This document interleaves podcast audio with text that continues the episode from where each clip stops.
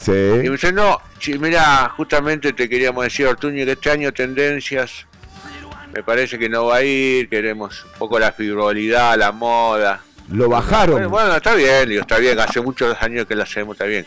Entonces arranco con para ellas arriba. Me dice, mira, justamente para ellas me parece que este año Tampoco. tampoco va por el tema de que están digo bueno está bien bueno No está bien mira que arrancó optimismo- astrología Ajá. principio no Astrología. dice mira te queríamos comentar algo Ortuño. No Parece me que este año astrología lo va a hacer Fabiola. Lo bajaron. porque, porque parece que las mujeres con astrología tienen más onda. Y bueno está bien. Yo digo no sé qué voy a hacer. Me sentí un poco Y como decía mi Solo los abuelita, viernes. Dije, bueno, arranco lunes, martes. Me dice, no, mira, este año me parece que vas los viernes. No. Bueno. Usted se A siente ver como, si me. Lo recortaron. como que le están achicando el, el campo de No, acción. el, el espacio, no sé, no sé. No quiero apresurarme. ¿no? El primer día del programa quería charlarla con usted a solas. ¿no?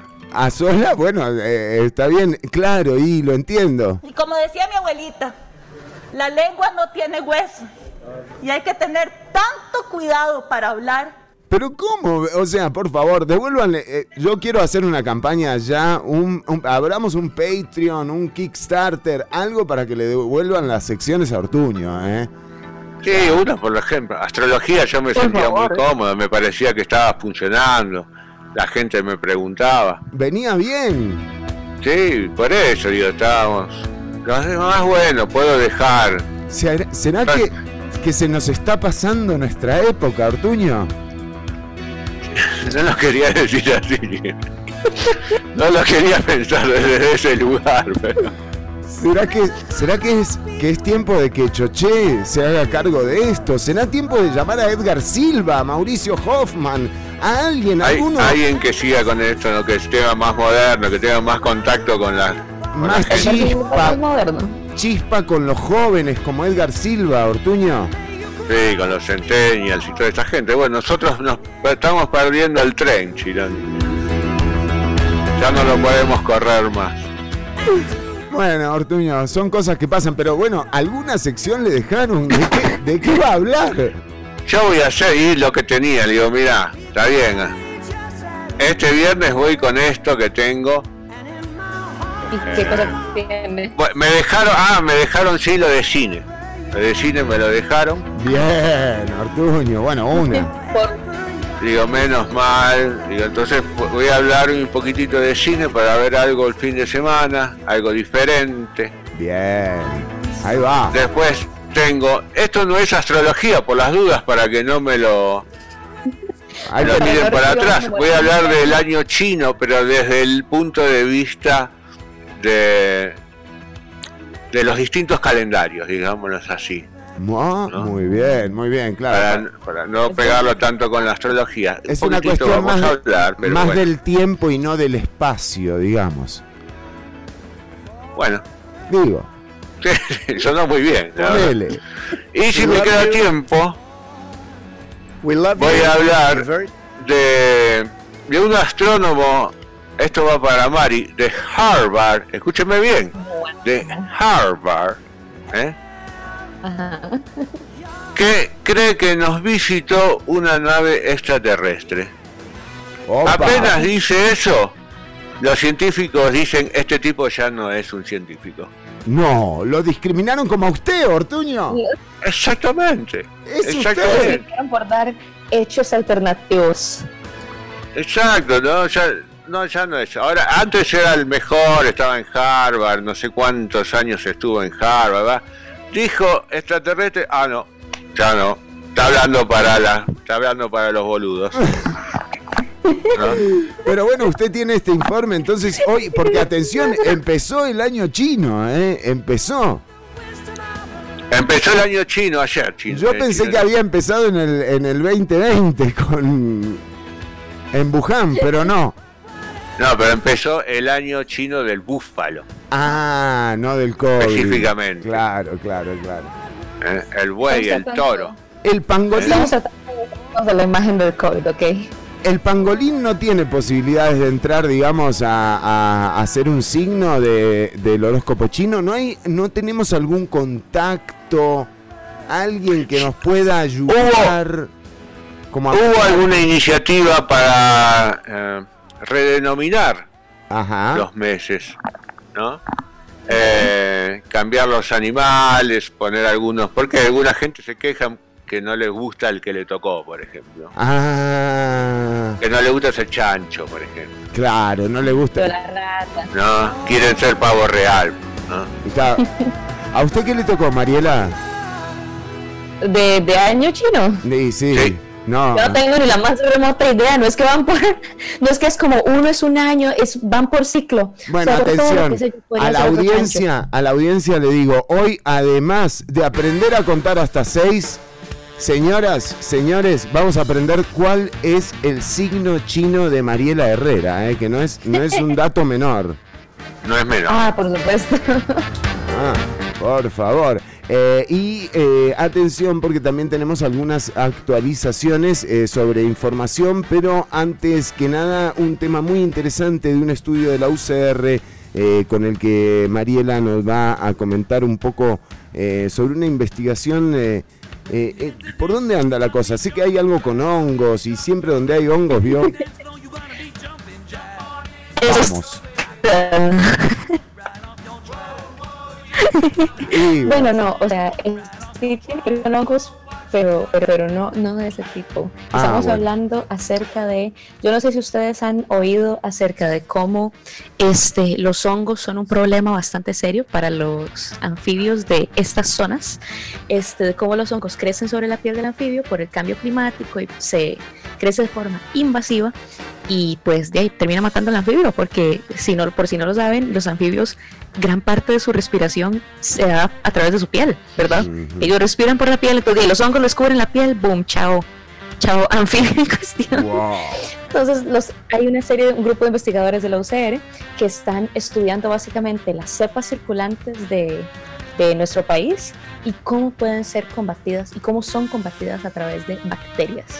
Y por otro lado, para seguirles hablando acerca de bichos, voy a hablarles acerca de otra investigación también de la UCR que está buscando determinar los beneficios que los parques nacionales le brindan a la agricultura, particularmente en el área de polinizadores, porque los parques nacionales pues son la casa de un montón de polinizadores diferentes, porque recordemos que no son solo, no son solo las abejas las abejas, ¿verdad? Comunes y silvestres que ustedes conocen que producen miel. Un montón de polinizadores son avispas, abejas eh, solitarias. em, Hay abejas palomas. solitarias, como la de la canción de Blind Melon.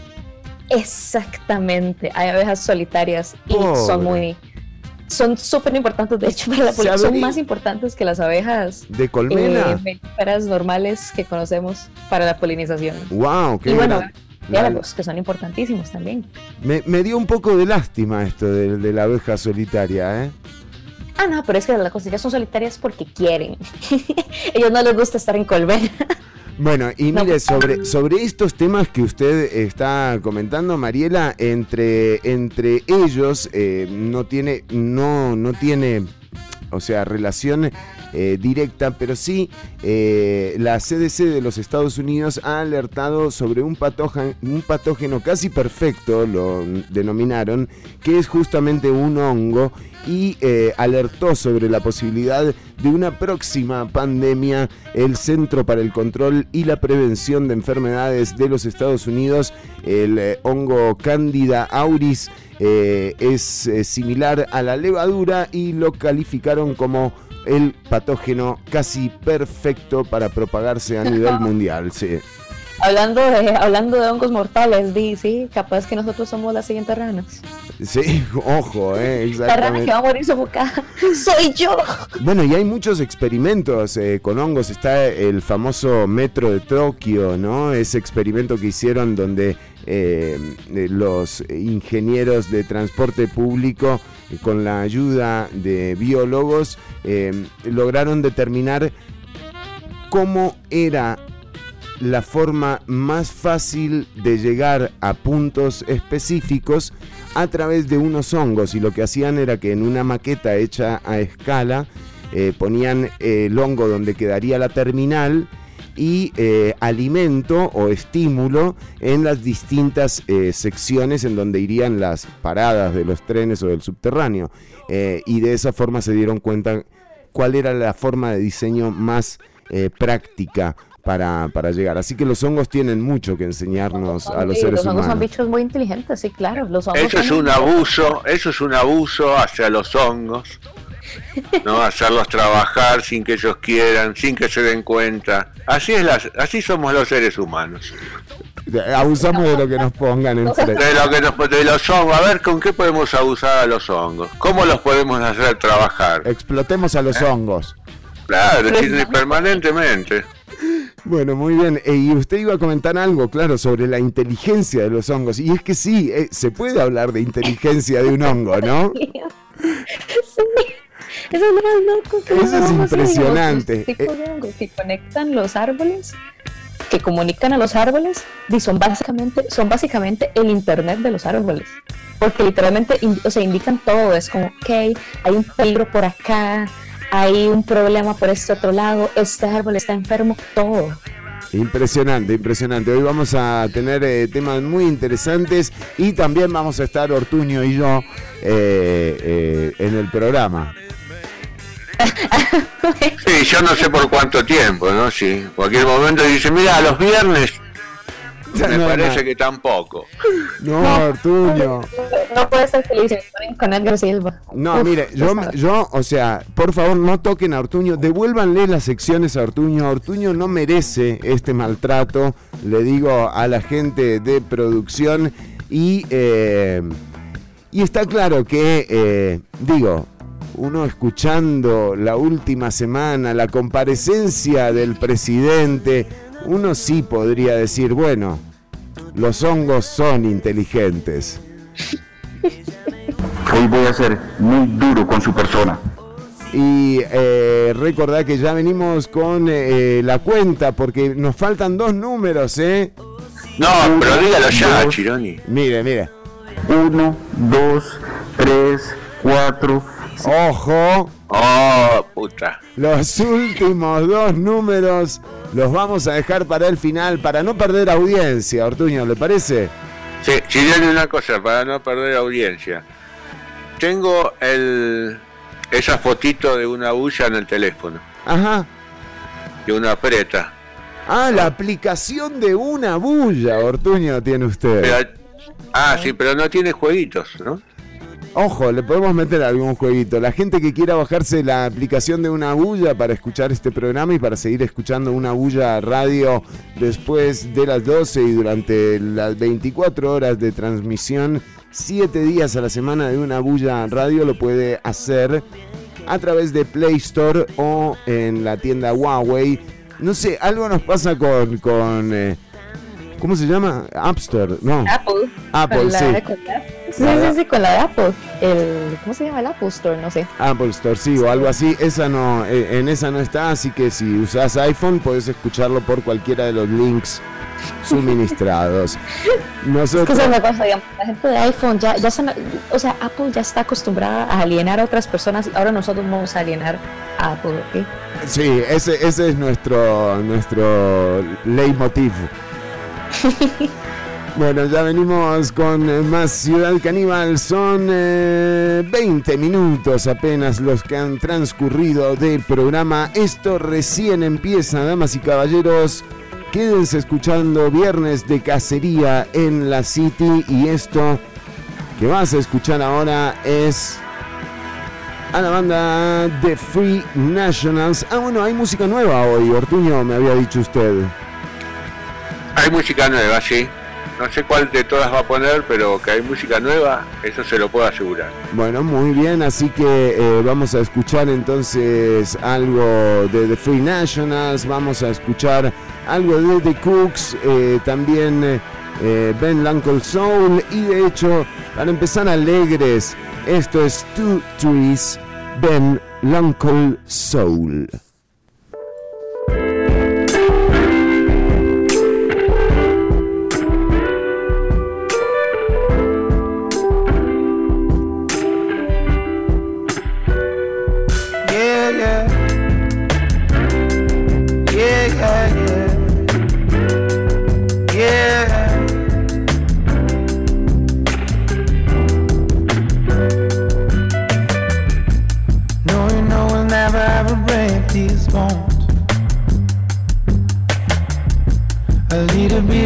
makes me feel strong. When I get nothing but you to hold so tight. Something inside me says you're gonna make it alright. Two trees, two trees, coming from the same soul, the same seeds. I love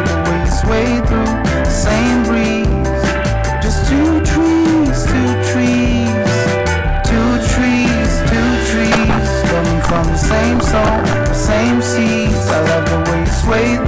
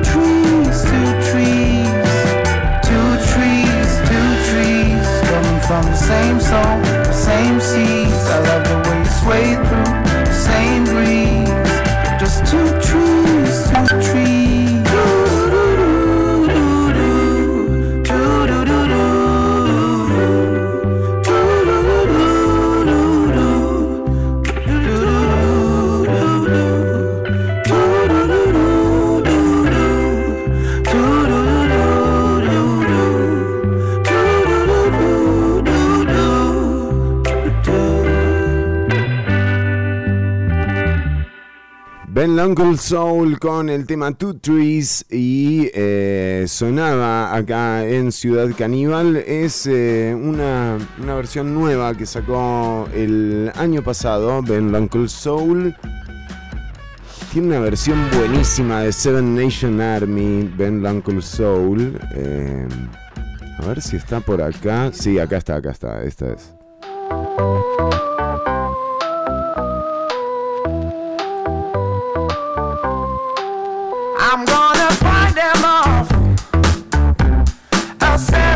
generation on me couldn't know me back.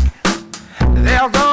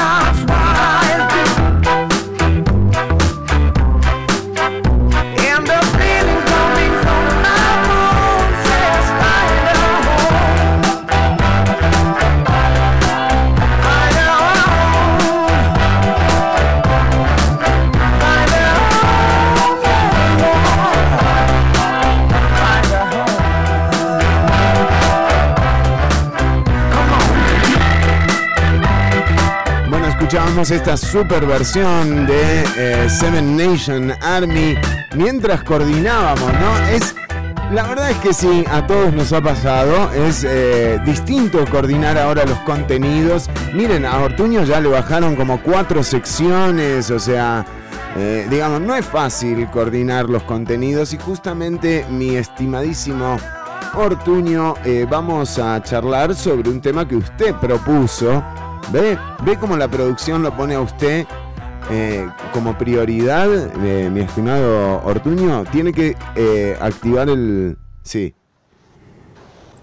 Ajá. Gracias, Chironi. Hay que, hay que, sí, tengo que apretar para hablar.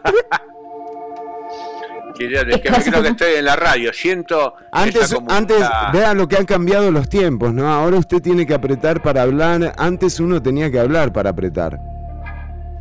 También, Chironi, es cierto, entendí el juego de las palabras. A lo que se refiere, sí.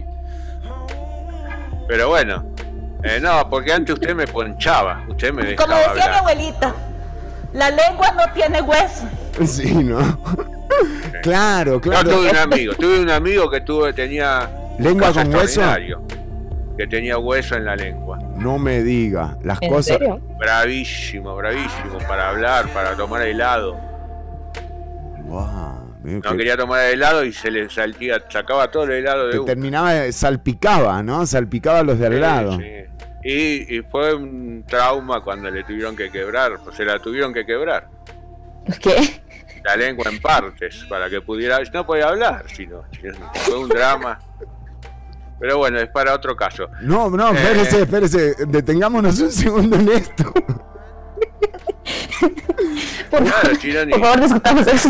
O sea, al tipo Sí. le tuvieron que quebrar. Claro, el chabón sí, no, no era como decía la, la abuelita de, de María José Corrales. Tenía, tenía un hueso de alrededor de 4 centímetros de ¿Qué? punta a punta en la lengua. Y como decía mi abuelita, y como decía mi abuelita, la lengua Sí. no tiene hueso. Bueno, dígale a su abuelita, María José, que está equivocada.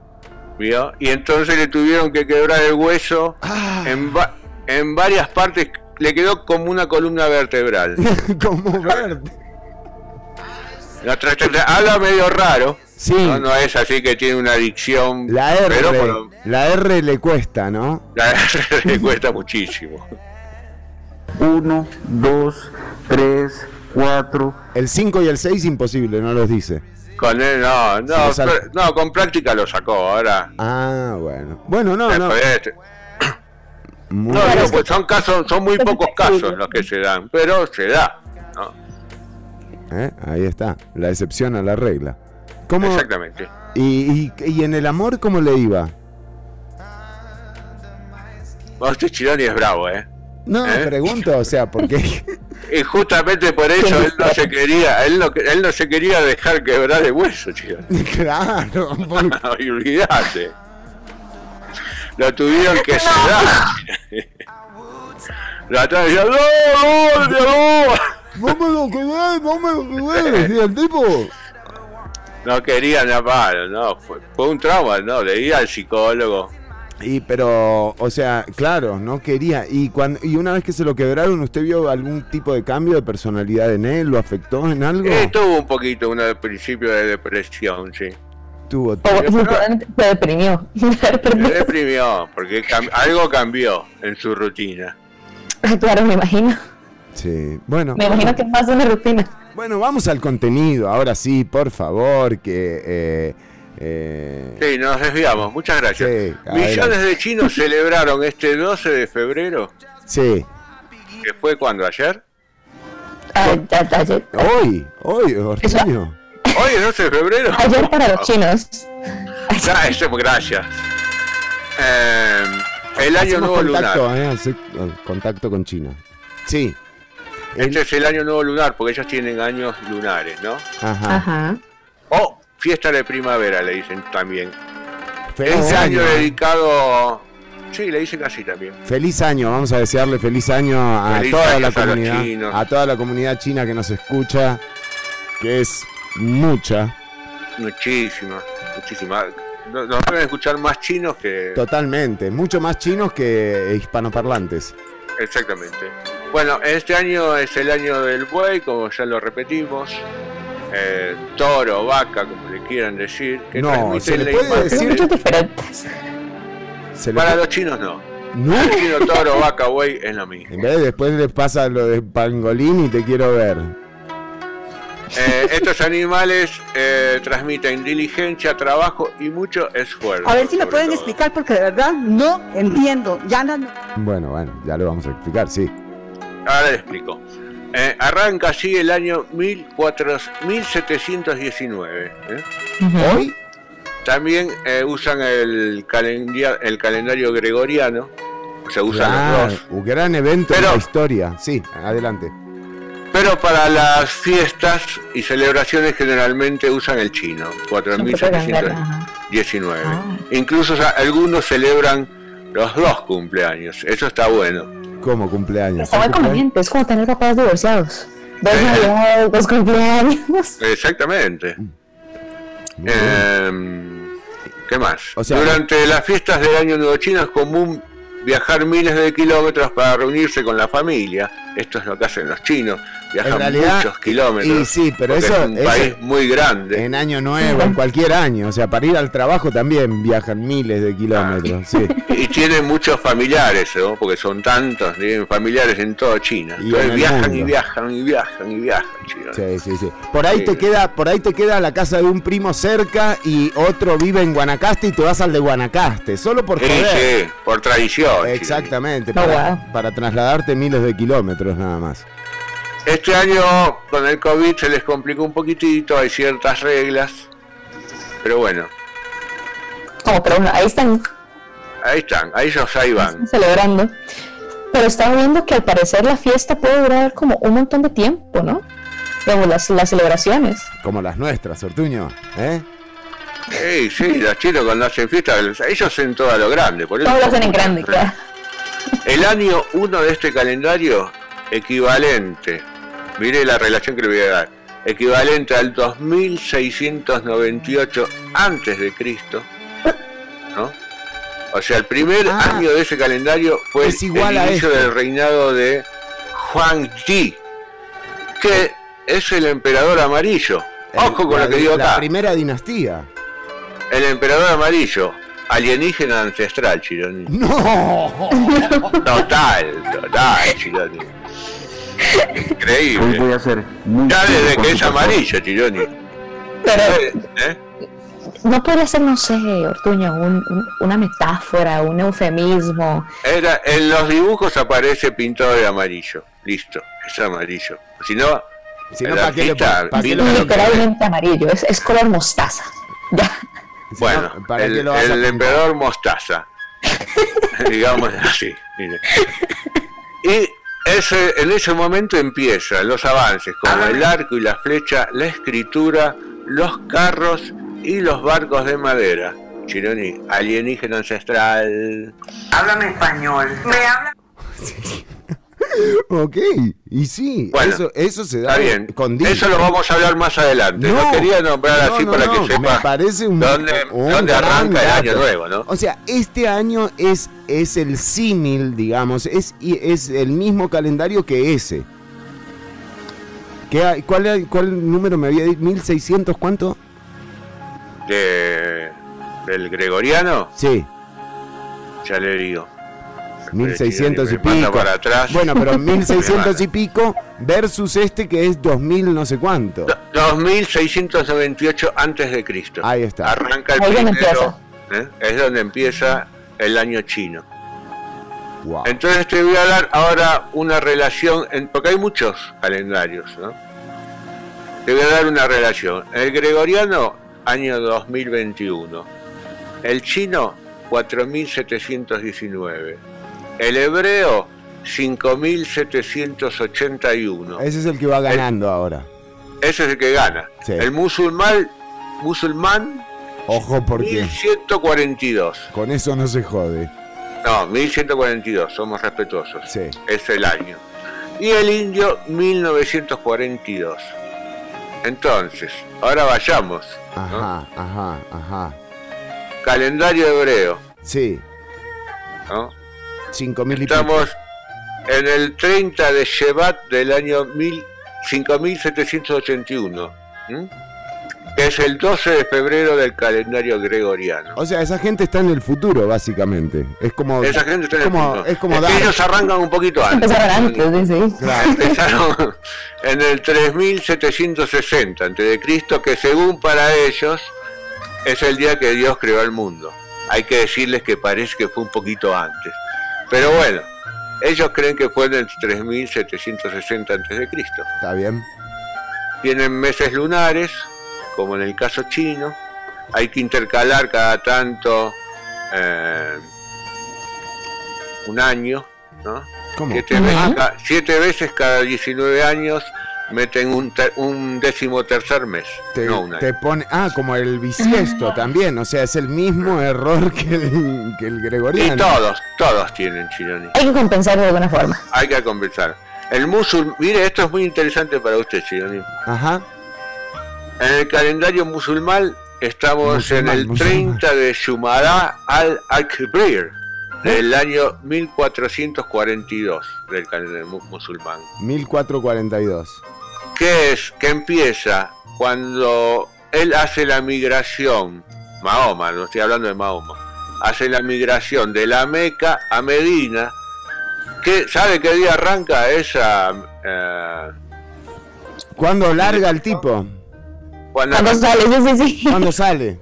Dice, el chao, 16 bueno, che, me de voy. julio, Chironi, del año 622, para su cumpleaños arranca, Chironi. El día de mi cumpleaños, Mahoma dice, bueno, muchachos, me voy. Vamos a visitar a Fernando de Me cumpleaños. voy para Medina. Nace, cumpleaños en Hoy de unos nace- cuantos miles de años. hoy nace este tipo, yo mejor me voy. Así es, con todo respeto. Lo decimos con todo respeto. Yo tenía hay- Sí, 10 dígame. años cuando Costa Rica fue a Italia 90. Italia 90. No, no sé, no sé. Era Carlos no, no, ahí, no, ahí no arranca ninguna, No, ningún no. calendario. En No, Italia no, 90 muchachos. no arranca. Vamos con otras cosas, eh, ahora, por favor. No hay meses intercalados cada cierta cantidad de años, como con el chino y judío. Los meses y las estaciones no mantienen relación. El noveno mes es el ramadán, que tienen que ayunar. Este calendario musulmán Todo es mes. En Arabia Saudí y Yemen, y otros como Egipto, Siria y Marruecos. Algunos eh, usan el gregoriano también. Ahí, claro, claro, los turcos, por ejemplo, sí. Tenemos el calendario de, de India también, ¿Y, que empieza... ¿eh? y ese? Ese es- hoy es el día 23 del mes de Maga del año 1942, en India. Este 1942. calendario arrancó en 1957. Es un calendario moderno, digamos, ¿no? Ajá, ajá.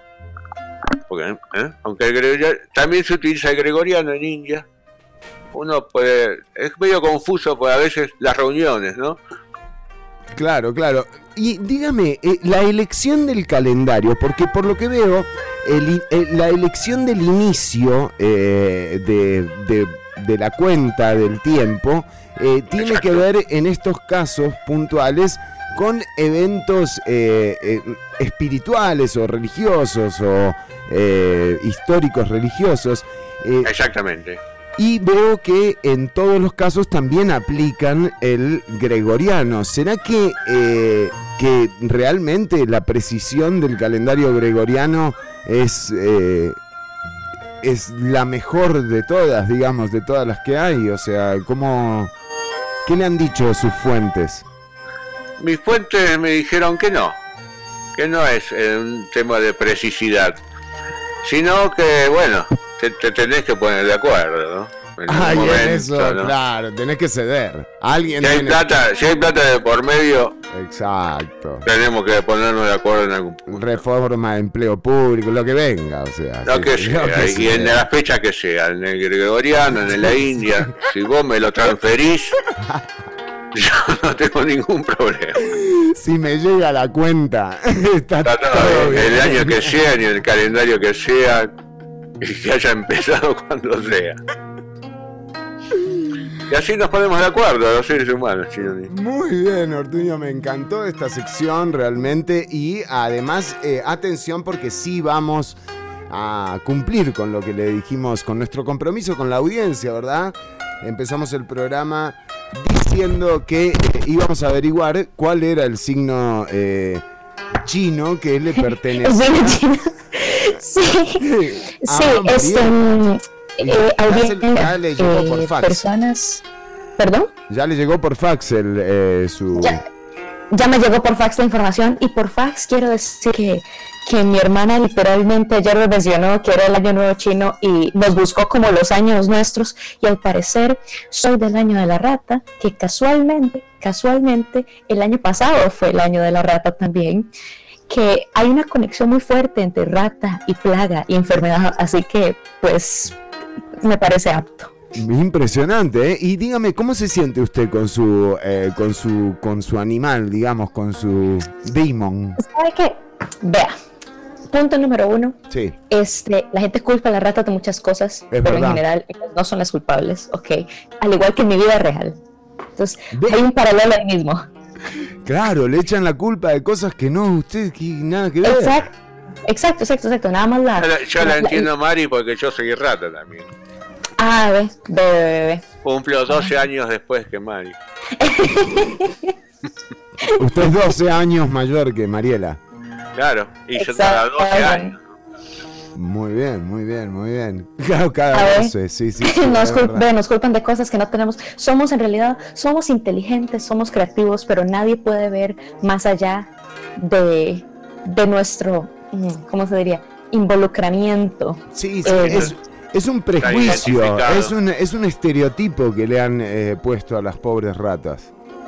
¿cómo? Exactamente. Totalmente. Bueno, muy bien en este año del buey y las elecciones. Atención, porque también eh, eso tiene mucho que ver, ¿eh? Vamos a tenerlo próximamente. ¿Cómo están los eh, candidatos y las candidatas? Bueno, todavía no hay ningún nombre de una mujer precandidata a ningún partido eh, político. Anda por ahí eh, dando vueltas el nombre de Ana Elena Chacón para el PAC. Eh, sin embargo, bueno, está en España, el PAC le está diciendo que, o sea, volvé ya. Pero en todo caso, hasta que eh, hasta que se vayan dilucidando la totalidad de los nombres, podríamos dar eh, qué será el año del buey, digamos, por ejemplo, para eh, Antonio Álvarez de Santi. ¿Cómo se le Oh. ocurre a Toño decir semejante tontería?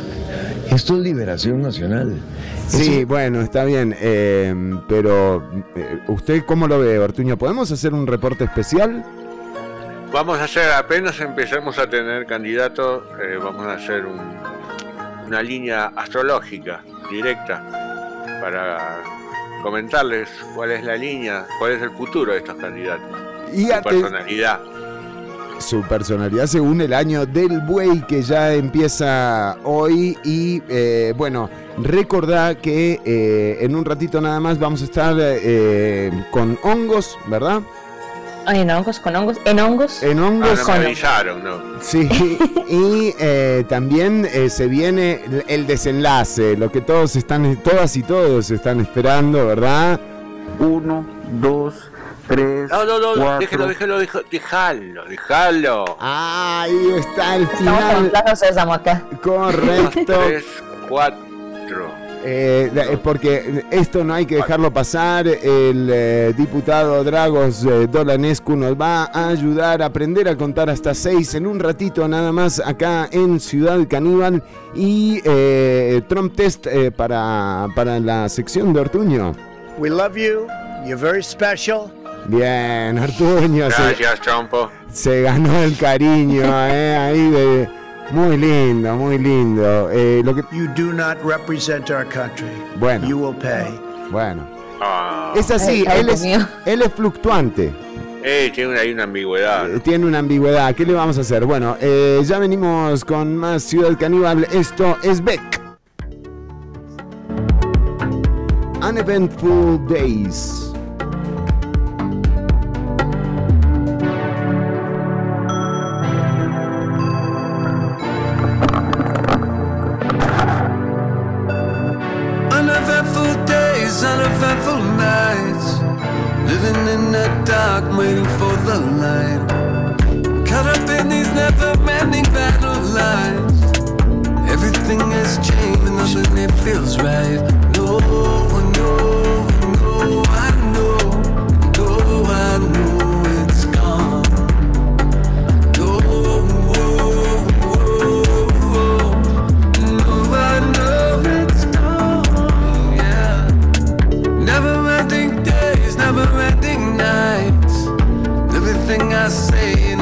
get right.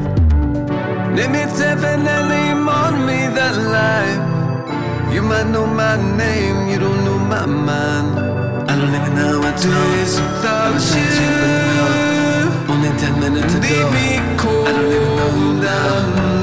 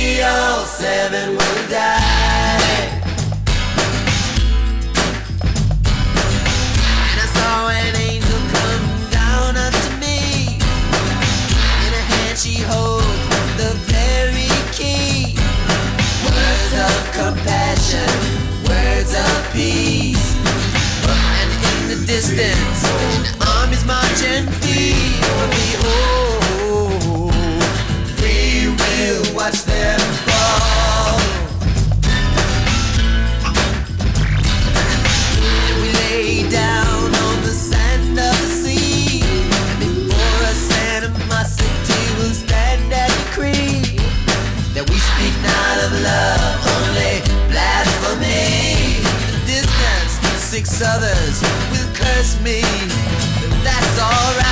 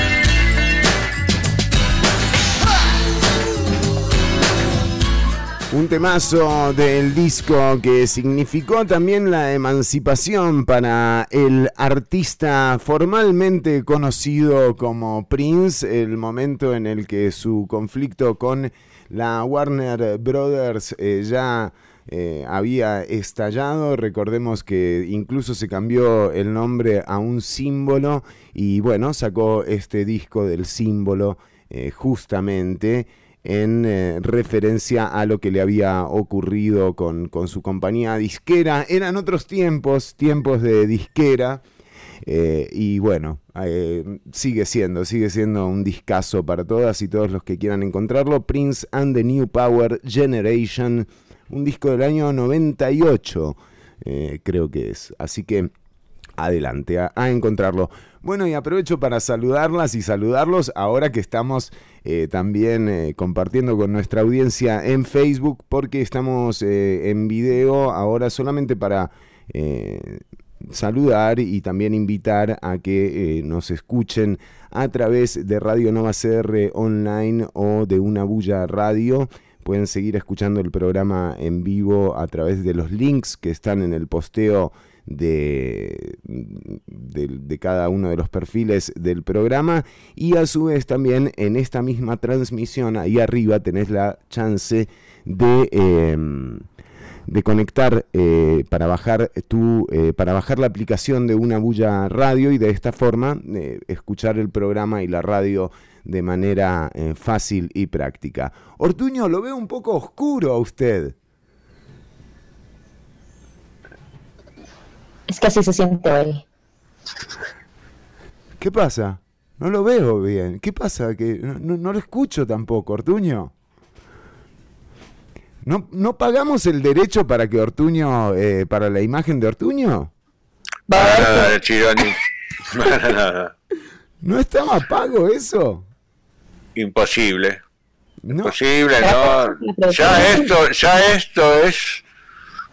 No sé si no voy a pedir un, No, un plus. no me Y, diga. por lo- y la sombra, por lo menos.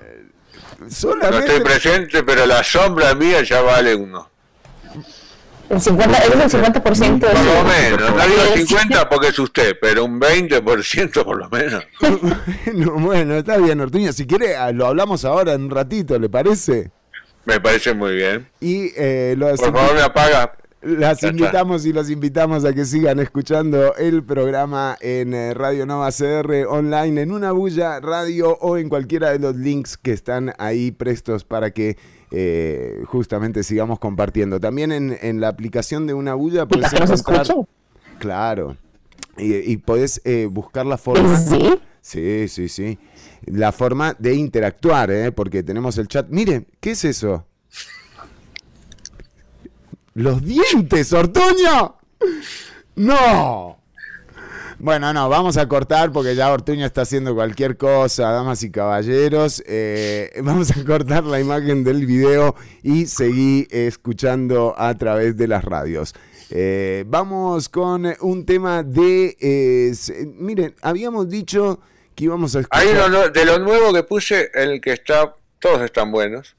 Pero el de Wizard, lo nuevo de Wizard puede sonar bien, ¿eh? Ah, bueno, vamos a escuchar también lo nuevo de Wizard, entonces, eh, que dice Ortuño, ¿usted lo puso esto, Ortuño? Ayer estaba con el inspector, justamente lo vi.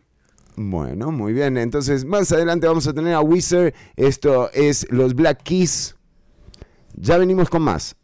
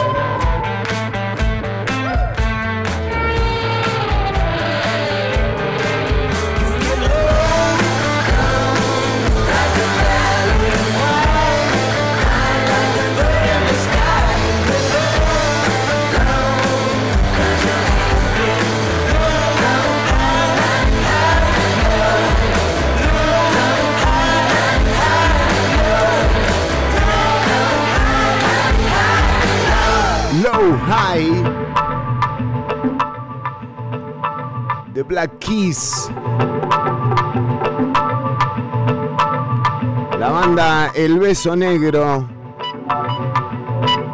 Que, bueno, un recuerdo también. Eh, vamos, eh, vamos a entrar ahora sí a eh, la parte científica. Por eso está Don Dragos Dolanescu con nosotros, eh, que nos va a ayudar justamente a echar luz a los mitos, a las leyendas.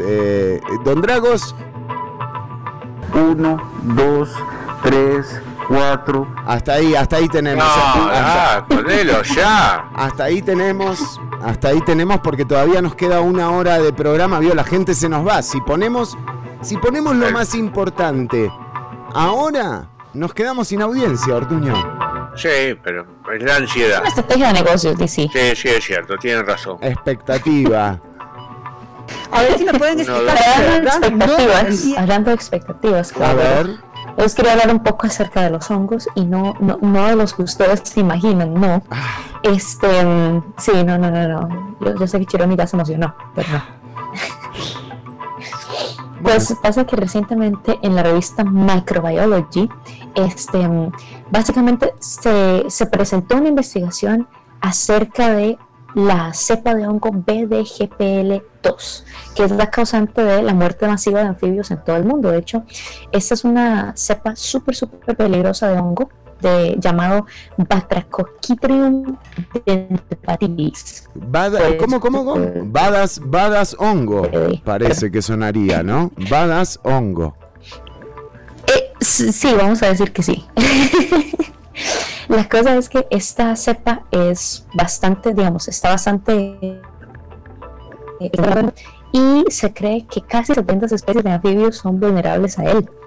Ha provocado de hecho la extinción de 90 especies de anfibios, ¿verdad? O sea, es bastante, es bastante grave el problema con este hongo. Es, es parecido, por ejemplo, a, a lo, básicamente- a lo que le pasaba a mis tortuguitas de pecera.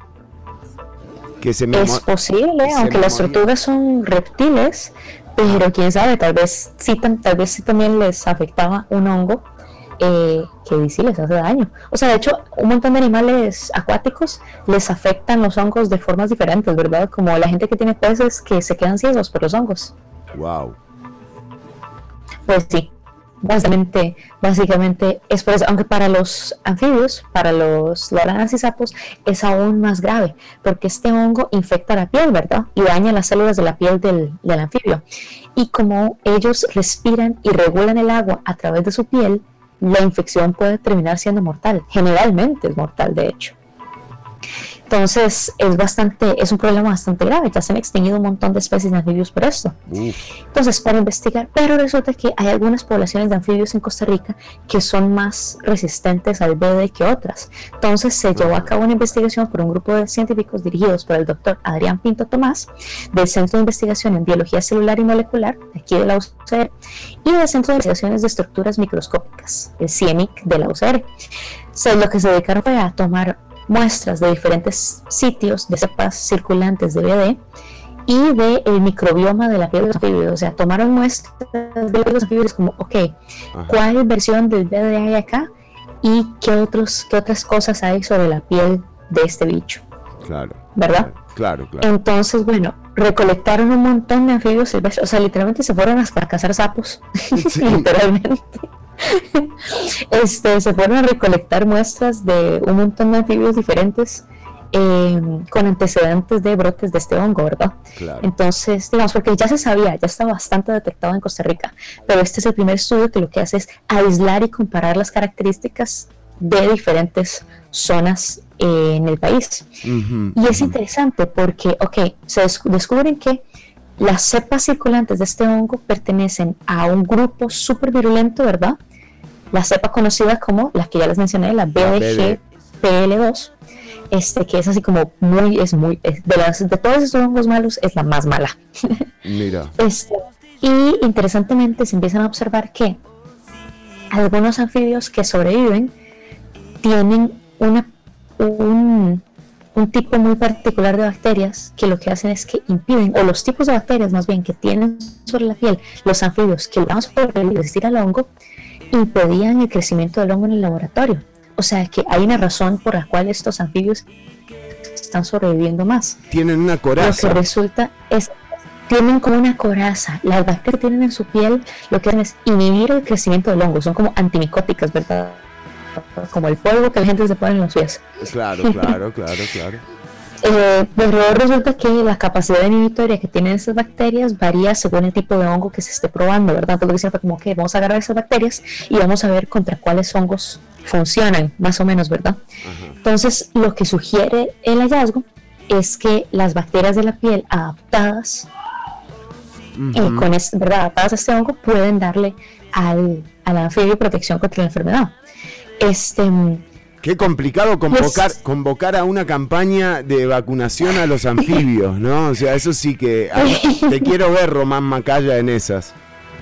Sí, y sería como vacunarlos, sería como que como tener un balde con la bacteria y meterlos así a que nada, nada entre y luego sacarlos. Exacto, exacto. Pues básicamente lo que, lo que sucedió, digamos, dentro de esa investigación es que les permitió a, esta, a estos, a estos equipos de biología y de microbiología eh, ver, con tener un panorama mucho más claro acerca de qué tan extendido es eh, el alcance de esta cepa y qué le sucede a los animales, ¿verdad?, que la tienen. Lo que les sorprendieron fueron las variaciones fenotípicas. ¿Qué significa variaciones fenotípicas? Las variaciones en la expresión de ese hongo de todos los patógenos aislados. O sea, todos est- estos hongos que vieron de esta cepa tenían incluso diferentes respuestas a las bacterias que antagonistas O sea, no, que no eran la misma, eran la misma especie, pero... pero responden diferente. pero Exacto. respondían diferente, mirá vos. Exactamente. Entonces eso crea un verdad aún más problemas. Claro. Entonces, ¿qué pasa? O sea, lo, que, lo que se está determinando, ¿verdad? Según el doctor Pinto, es que se deben considerar las adaptaciones de los patógenos locales al diseñar estrategias de mitigación para la enfermedad. O sea que estamos viendo que los, esto, estos hongos están respondiendo de forma diferente en las áreas en diferentes en Costa Rica en las que se están presentando. Por lo tanto, hay que considerar las formas diferentes en las que se expresan para diseñar estas estrategias de, de combate contra la enfermedad. Los científicos planean este, combinar estos hallazgos con otras estrategias de control de enfermedad para proteger ¿verdad? a las poblaciones de anfibios de ser pues, básicamente aniquiladas por el hongo bebé. ¿Y puede ser algo climatológico? No. Pues, de hecho, hace años se, se decía que, este, que el crecimiento de estos hongos eh, aumenta por el calentamiento global porque se da, digamos que el crecimiento, no sé específicamente de bebé, pero de más de un hongo patógeno, eh, crece mejor en ámbitos más calientes y en ciertas condiciones que son favorecidas por el calentamiento global, el cambio climático. Mira. Y es bastante, es bastante, es un problema bastante grande para nosotros porque de hecho Costa Rica es uno de los países que ha sufrido una pérdida dramática de población de anfibios entre 1980 y 1990. Opa. O sea, en este momento tenemos 64 especies de anfibios, ¿verdad? Sapos, ranas, salamandras, que, que, que, tienen, que están dentro de alguna categoría de riesgo según la Unión Internacional para la Conservación de la Naturaleza, la UICN.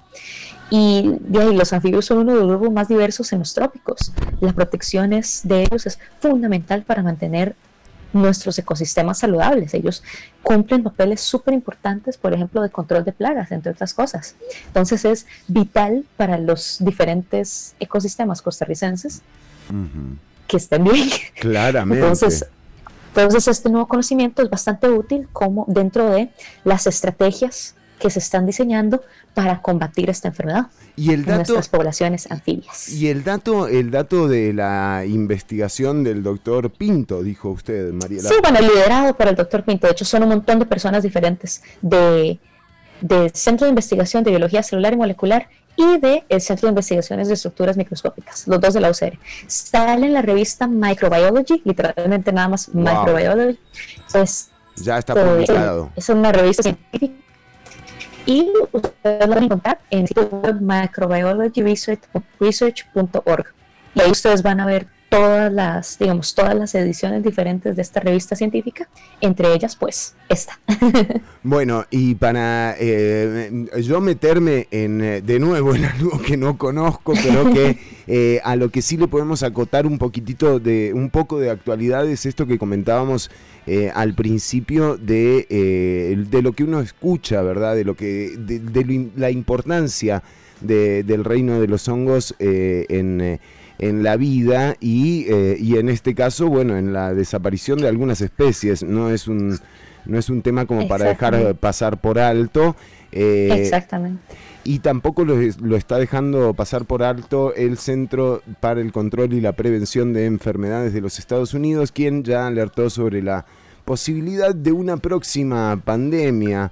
Eh, claro, eh, está tan está tan sensible la población en torno a este tema, estamos tan sensibles ante este tema que quizás esa sensibilidad nos pueda llegar a hacer tomar conciencia de los riesgos a los que nos estamos exponiendo de continuar con un ritmo de consumo como, como, como con el que veníamos, ¿verdad? O sea, el tema del calentamiento global es un tema que no frenó con la pandemia y que Claro. va a haber que atender eh, muy pronto, muy muy pronto, que ya nos agarró tarde de hecho.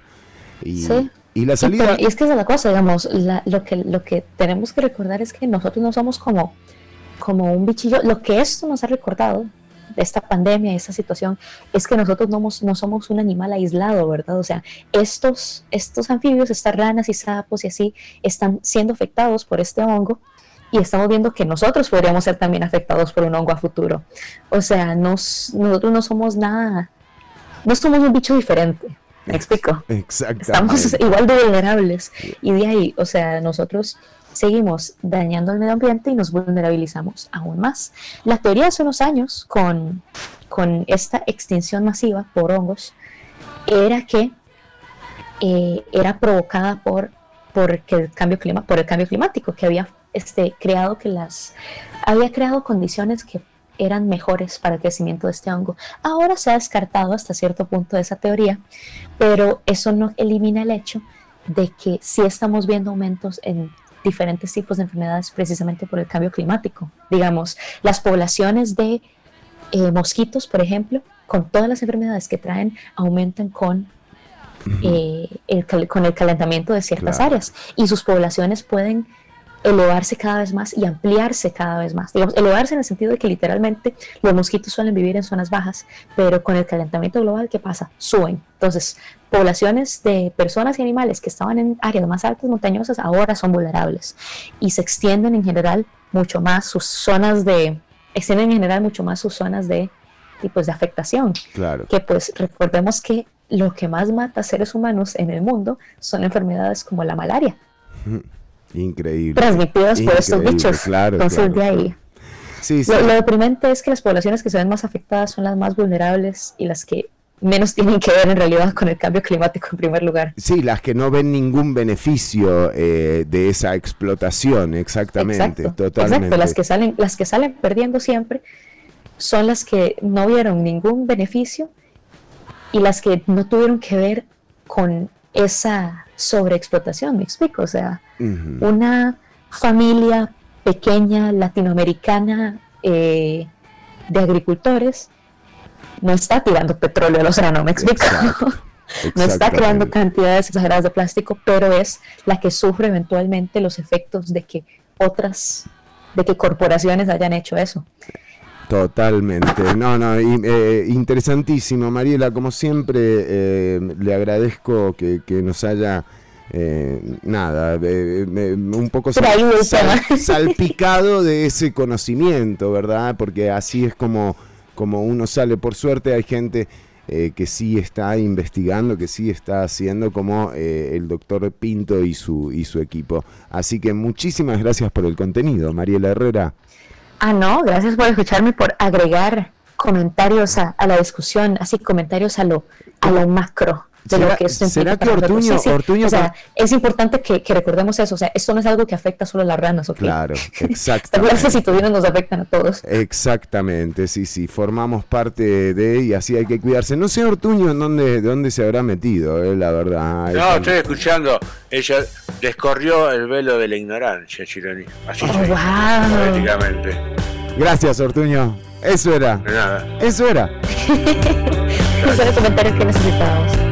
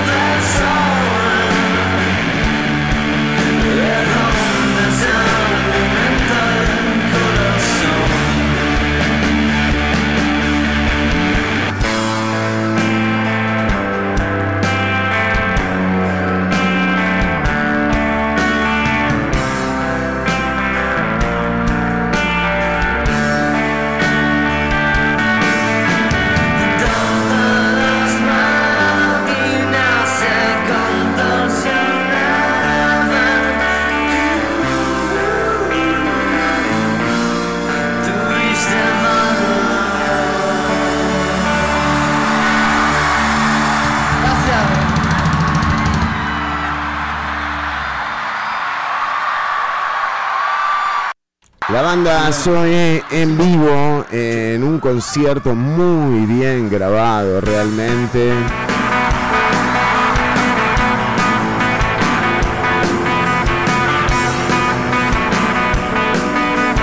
Fue en el año 2007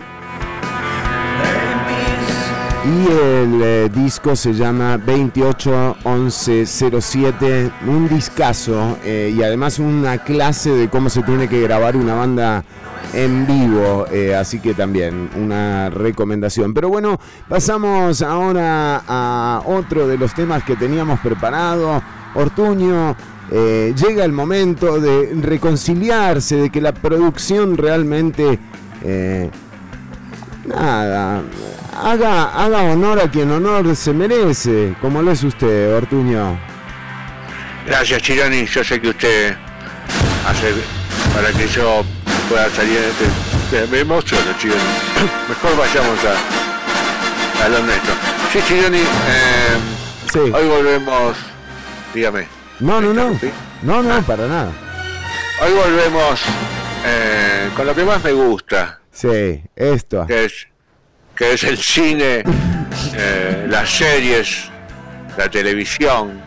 ¡Qué bien! ¡Volvemos a la televisión! No me No, diga, no, no, no, me diga, no, me diga, Canal 13 nos llamó, Todavía. nos dijo que volvamos. No, todavía no, estamos en eso, pero Canal no, dejémoslo. 7, Canal 7 nos llamó, nos quieren ahí, nos quieren eh, con Peláez, con Jair Cruz. Pero, pero la pandemia, tenemos, el tema es la pandemia, Chini. Creo que no vamos a poder, pero no importa. Bueno, Ya llegará, ya llegará. está bien, está bien. Entonces, ¿a qué se refería usted, Ortuño? Que- Voy a hablar de cine, voy a hablar de películas, voy a hablar de, de series, voy a hablar de todo un poco. En este caso, eh, para que disfruten este fin de semana, si quieren, Sí. voy a hablar de una película controvertida, Opa. Oh, digamos así. No muchos saben de la existencia, algunos dicen, un título podría ser Olvidada y Aburrida. Olvidada y aburrida. Sí. Pero no, No. esta película se llama Cocksucker Blues. ¿Cómo? wow, Cocksucker ok. Blues. Cock así te lo Soccer dije. Blues. Exactamente. O sea, básicamente como el, el blues del mamador sería, algo así, ¿no? Algo así, o mamadora, no sé, de acuerdo. Sí. En la película parece que... Pero bueno, la película es una película de los Rolling Stones, Chironi. Ah, por eso suena es Painted importante. Black. Ah. Qué bien la gente. Muy bien, sí. La Es una película de pe- los Rolling Stones que Mick Jagger sacó de circulación. Oh, Dice Mira. así, él arranca así, diciendo Mick Jagger, si la mostramos no nos dejan entrar más al país. Tiene, tiene todos los elementos para convertirse en una película de culto, pero pasó casi inadvertida.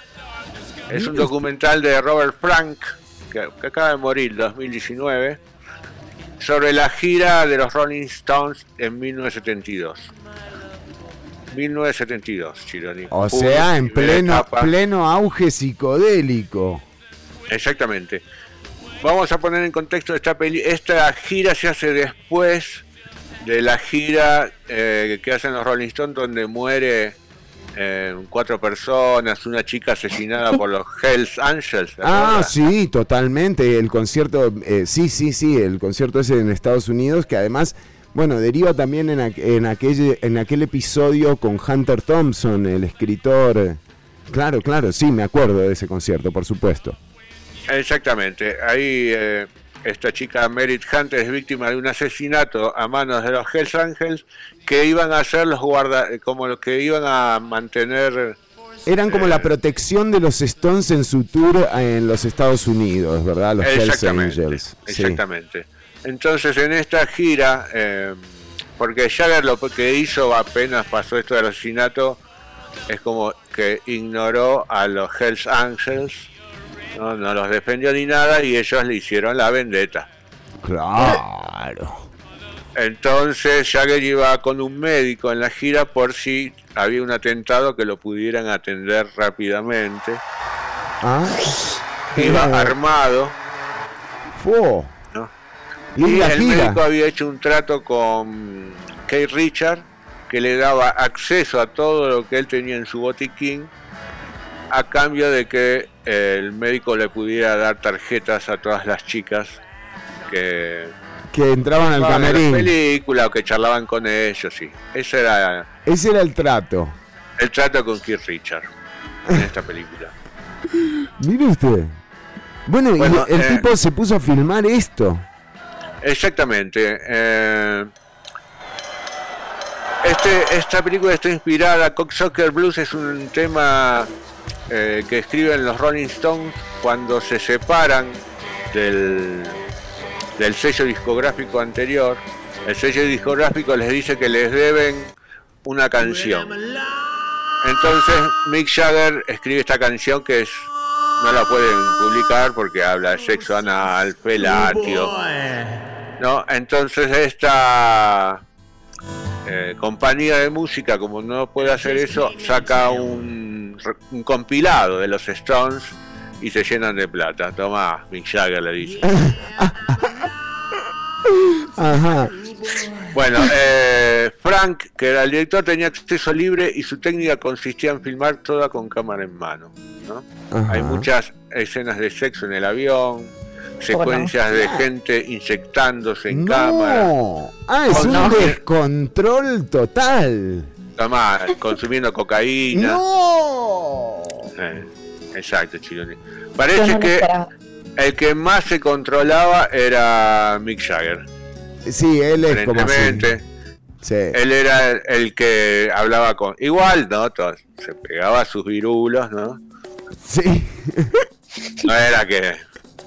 Pero siempre él podía atender a la prensa y mantenía cierto control con la banda para poder tocar, ¿no? De alguna manera en un recital, ¿no? Obvio, claro. Eran visitados por Andy Warhol, Truman Capote, Tina Turner, entre otros, ¿no? Un fiestón. O sea, Eran fiestas para solo para privilegiados. Pero entonces, Jagger sacó de circulación eh, lo que filmó este tipo en el 72, eh, pero ahora sale a la luz. Sí, él lo sacó de circulación, solo se podía, hizo un trato con el director, solo se podía ver en una especie de exhibición artística y solo con el director presente eh, en la proyección, ¿no? como una obra de arte. Ah, Para Pero bueno, después se filmaron en VHS, había copias piratas. Ahora se puede ver en YouTube, en- está en dos partes y traducida, Chironi. ¡Qué bueno! Cocksucker Blues es eh, la impresionante la recomendación, Es mi- es mi Ortuño. recomendación. eh, Sí. tengo que decirle, no, estuve buscando, porque justo cuando están haciendo esta gira es cuando sale el Stick Fingers Ah, y el Main Street, ¿cómo se llama ese? Eh, Exile on Main Street. Claro, que es el disco que graban los Stones en Francia, en realidad, en ese castillo, eh, que, que está todo mal grabado ese disco. Ellos eh, no vuelven al Reino Unido por eh, un problema con los impuestos. Y terminan grabando en este castillo en Francia. Una- no es un castillo, es como una mansión em, en Fr- en- al norte de Francia y eh, sale el Exile on Main Street y el Sticky Fingers, bueno, es el mítico, la portada eh, que causó revuelo de, de- que era eh, que Eh, bueno, justamente es la, eh, la foto es tomada por Robert Frank, el director de la película. ah, mire, otro gran dato. Eh, la portada del Sticky Fingers es, eh, es un jeans eh, puesto, digamos. Vamos a decir que sí. Sí, y, y es eh, histórica. Qué buen, qué bueno. Voy a ver este documental sin falta, Ortuño. Y eh, tenemos que recordarnos que acá está tocando Mick Taylor, todavía no estaba Ron Good en esta época.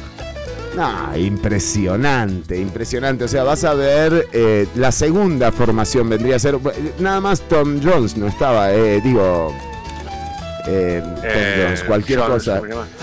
Sí, sí, sí, cualquier cosa. Ya sabemos, hay quien dice. Eh, pero quiero decir que mm, en todo caso la gente puede buscarla en YouTube, eh, Ortuño.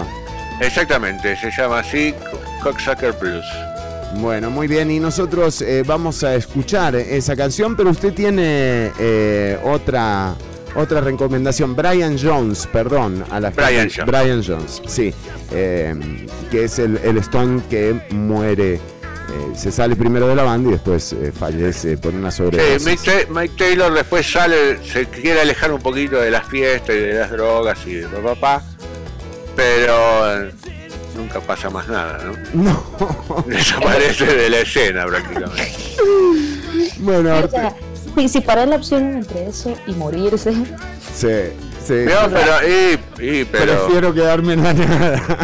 pero Keith Richard eh, llegó, ¿eh? Aquí Richard se inhaló la ceniza del papá, le cayó un coco en la cabeza. Keith Richards, o sea, díganle al doctor Pinto, el de las ranas, que, que lo estudien aquí Richards, a ver cómo hace para que no lo mate nada ¿Qué realmente. bacterias tiene? Esa es la cosa. Lo que pasa es que Keith Richards tiene algo más malo adentro que todas las cosas que le han pasado. Entonces son, son dos negativos, son iguales a un positivo, ¿verdad? Se cancelan.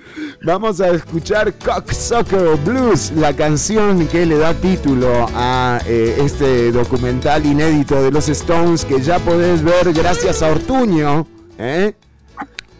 Gracias, Ortuño. De nada, Chironi, de nada, por favor. En YouTube. Así que eh, Cocksucker Blues. Ya venimos con más Ciudad Caníbal. ¿eh? Son eh, las 11 con 34.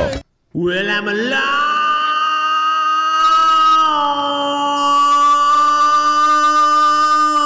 some schoolboy.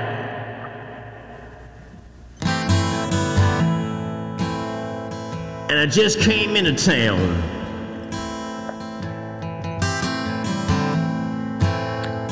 Yeah, I'm a lonesome schoolboy.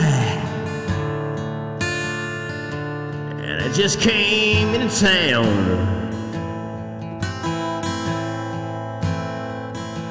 Well, I heard so much about London.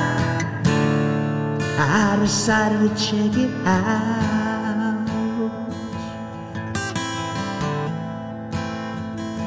Well, I wait in Leicester Square with a calm and look in my eye.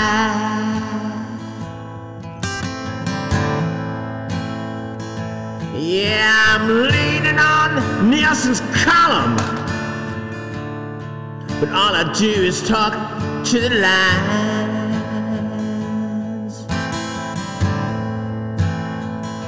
Oh, where can I get my cock sucked?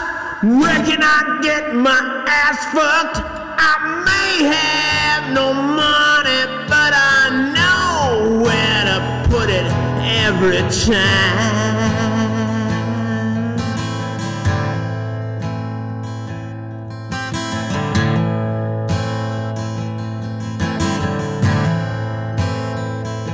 Well, I asked a young policeman if it only locked me up for the night. Well, I've had pigs in the farmyard.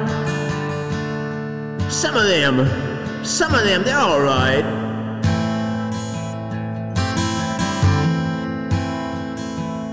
Well, he fucked me with his trencher,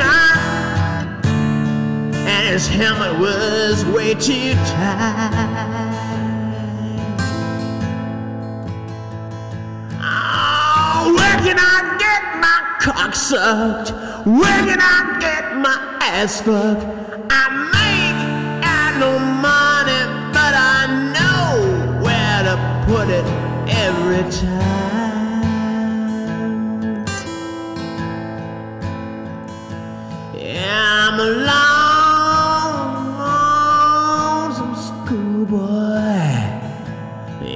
在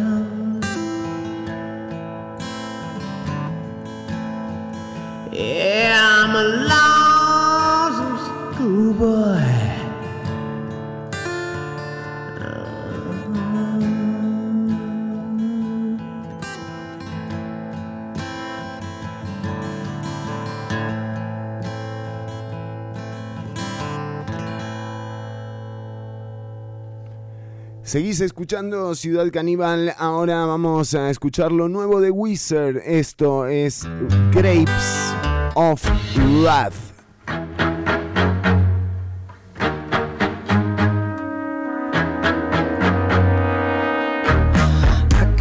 My breathing, it's so nice, it's like a blanket my life.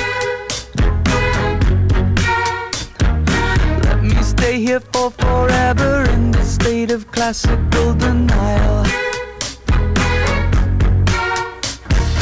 Cranking Mrs. Dalloway, Moby Dick trip on a whale.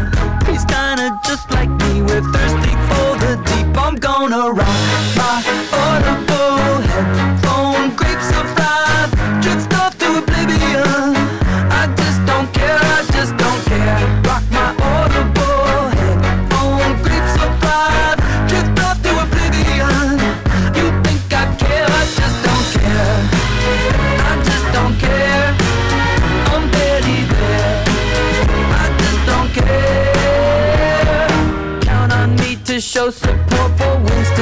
in 1984.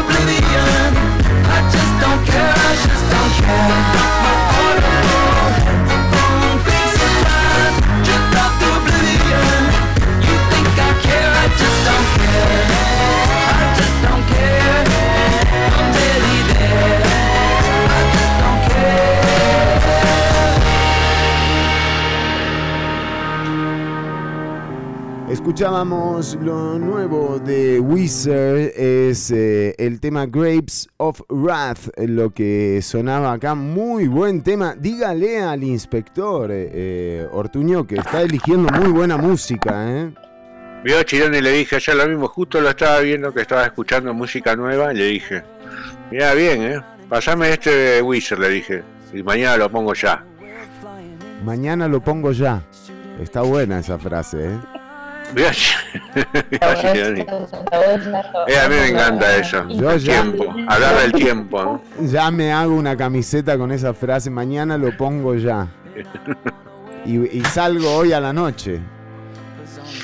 Hoy a la noche, claro, hoy es viernes, viernes de cacería, Chironi, nos Ahí está. olvidamos. Mañana lo pongo ya. Bueno, muy bien, Ortuño, que eh, un eh, programa cargadísimo de contenidos. Todavía nos falta eh, el final, ¿verdad? O sea, no se crean que los vamos a dejar. Uno, dos, tres, cuatro, cinco, seis. ¡Es! Ahora sí, 5 y 6, qué bol- ¿cómo no me di cuenta? No Qué sabíamos que venía, porque uno dice, de Dolanescu después del 4, no necesariamente viene el 5. Digo, cuando una cuenta pertenece a Dolanescu, ¿no? Sí, uno, claro, dos, porque era lo más obvio, tres, 5 y 6, cuatro, pero digo, por ahí cinco. había... Claro, por ahí te decía, no sé, Hoy voy a ser muy duro con su persona. claro, tirame alguna, ¿no? Pero bueno, eh, para todos los que- Uno, dos, tres, cuatro, cinco, seis. Eh, sí, sí, sí, Qué, sí. flui- qué fluidez, Qué fluidez, qué ritmo, ¿eh? qué ritmo. Uno, sí. dos, tres, cuatro, cinco, seis. A- Ahí el 6 como que los apretó un poco, se puso nervioso al final. Tendríamos que controlar a ver si son dos, realmente 6 tres, segundos. cuatro, cinco, seis. No, me da 5,5 segundos. Viste, se apuró un poco. Se apuró un poco al final, le digo, lo apretó, Sí, lo apretó ahí un poco con el entre el 5 y el 6 no, no dio el tiempo. Pero bueno, Ortuño, pasemos a lo que nos interesa. Yo tenía 10 años cuando Costa Rica fue a Italia 90. No, no es eso. No es eso. Es, eh, usted, aquí tenemos dos temas que se nos han quedado en la picota. Así es, Chironi. Se quedó en la picota, no sé si quiere que la saquemos de la picota primero las arañas. O, digo, las, las abejas. Las arañas de la picota se las saca. O eh, la vida extraterrestre. Y Usted me dice. Por favor. Gra- Gracias. eh, esa, es, esa es una forma de decirlo, supongo. Sí, sí, sí.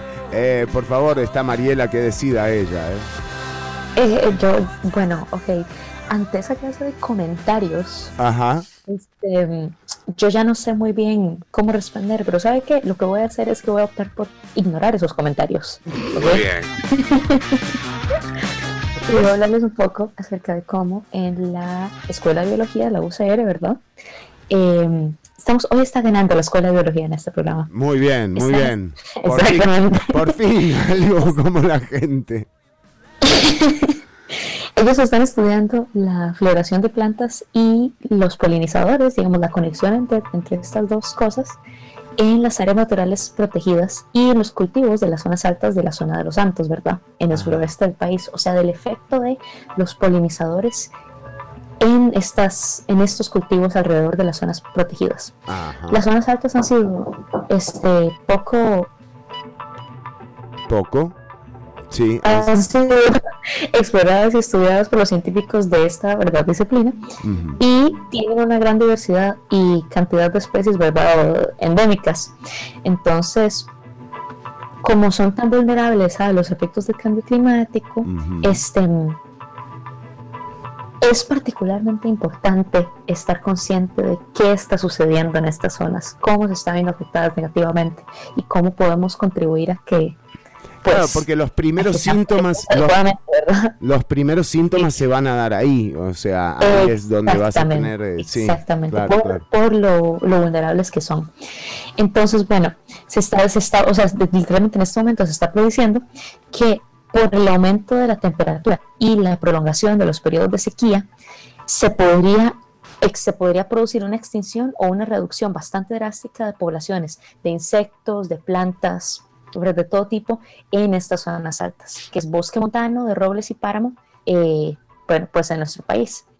Eh, les- el, de hecho, el coordinador de esta investigación, que es Eric Fuchs Castillo, este, lo que expresa, lo que menciona, es que el objetivo de esta investigación es aportar un conocimiento más amplio acerca de la interacción entre plantas e insectos en estas zonas y los beneficios en que, que las áreas naturales protegidas eh, pues prestan Mm. para mantener las, poblaciones, las poblaciones de los polinizadores de los cultivos circundantes, ¿verdad? Entonces, ya que pues en los alrededores de estas zonas protegidas, las comunidades rurales lo que desarrollan es cultivo a, a pequeña escala, ¿verdad? Claro. A pequeña y mediana escala. Entonces, la idea es resaltar la importancia de estas zonas protegidas para mantener a las personas también en buenas, eh, ¿cómo, cómo decirlo? En buenas es, es condiciones. muy parecido es- a lo es que lo a que lo estábamos que mencionando más temprano. exactamente, la, exactamente. la protección ambiental nos afecta a nosotros positivamente, ¿verdad? No somos bichos independientes de todo esto, digamos. Excepto Dragos Dolanescu, que sí, o sea, eh, evidentemente Ese. sí está Sí, aparte. está solo. Sí, eh, eh, pero, pero en general no. En general, no exacto, para todos los demás no. De hecho, este estudio básicamente se empezó, el trabajo de campo de este estudio empieza, ¿verdad?, el año pasado, en el 2020, con recolecciones de plantas y de insectos eh, en los alrededores de la cordillera de Talamanca, en elevaciones superiores a los 2.500 metros sobre el nivel del mar, ¿verdad? Este, entonces, es esa cosa como de que salen con redecillas y con cosas para agarrar a los bichos que están en el aire y todo el asunto. Este, mm, básicamente lo que hicieron fue este eh, identificar verdad la taxono- eh, taxonómicamente a estas plantas y a estos insectos y estudiar la ecología reproductiva genética de poblaciones psicología vege- vegetal y ecología molecular verdad es un área es un estudio bastante que abarca bastantes ¿verdad? áreas de conocimiento de la biología. ¿por qué? porque lo que quieren es obtener información sobre la cronología de la floración de las plantas y determinar cuáles plantas son las más importantes como fuente de alimento para polinizadores, y que deben polinizadores. conservarse en las áreas protegidas y cerca de los cultivos, ¿verdad? Para que tanto, para que los polinizadores estén en buenas condiciones y por lo tanto que los cultivos locales estén en buenas condiciones. Wow, impresionante. Esto aumenta la producción de los cultivos, ¿verdad? Porque recordemos que las plantas para poder, para poder producir frutos necesitan ser polinizadas.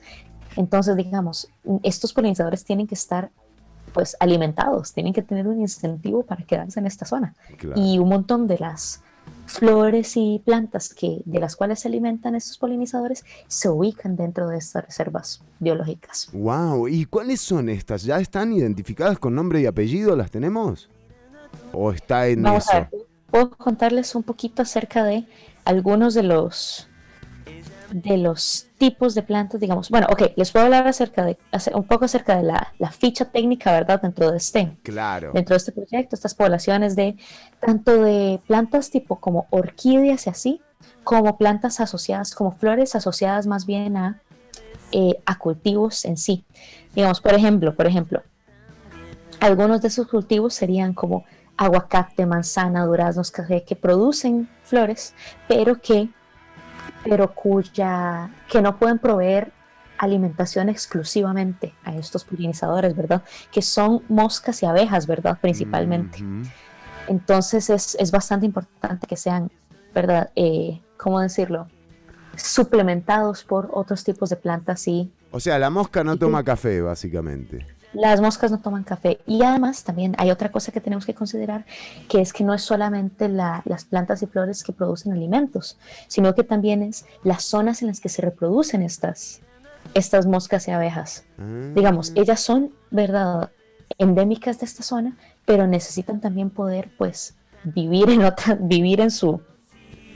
necesitan tener Claro, hay refugio que- y hay tener que zonas para reproducirse. Digamos, Claro. un montón de estos bichos, por ejemplo, se, se reproducen en troncos caídos y en zonas muy, en, digamos, estructuras estructuras eh, orgánicas muy específicas que no, usted no va a encontrar dentro de un cultivo, que se encuentran ni en una zona más urbana, se van a encontrar adentro de estas áreas protegidas. Claro, no es el Hotel Bristol, digamos. No, no, no, no, no, exactamente. lo que hicieron fue interesante, de hecho, porque lo que hicieron fue que utilizaron como unas técnicas moleculares ahí bien místicas que se llama, digamos que lo que hicieron fue desarrollar marcadores de códigos de barra genéticos, literalmente así lo dicen, que se utilizan para identificar especies por medio del ADN. Entonces, se extrae el ADN, se amplifican los genes, o sea, para poder eh, identificar con más claridad de qué, ¿verdad? De qué bicho, de qué planta estamos hablando, y se secuencian este, estos, ¿verdad? Estas estructuras de ADN. Claro, claro. Esto de hecho, este estudio de hecho se hizo con colaboración de la UNAM, de la Universidad Nacional Autónoma de México. Entonces, entonces para, porque fue, digamos, es un proyecto que, pues, que nos concierne a todos los involucrados, ¿verdad? A todos los, los latinoamericanos.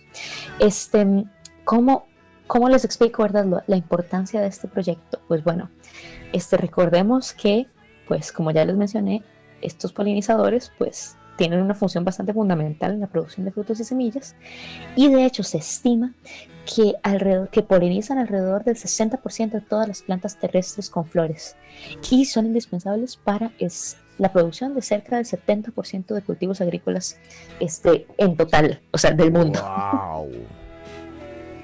Sí, sí, es hiper relevante esto. Exactamente, exactamente.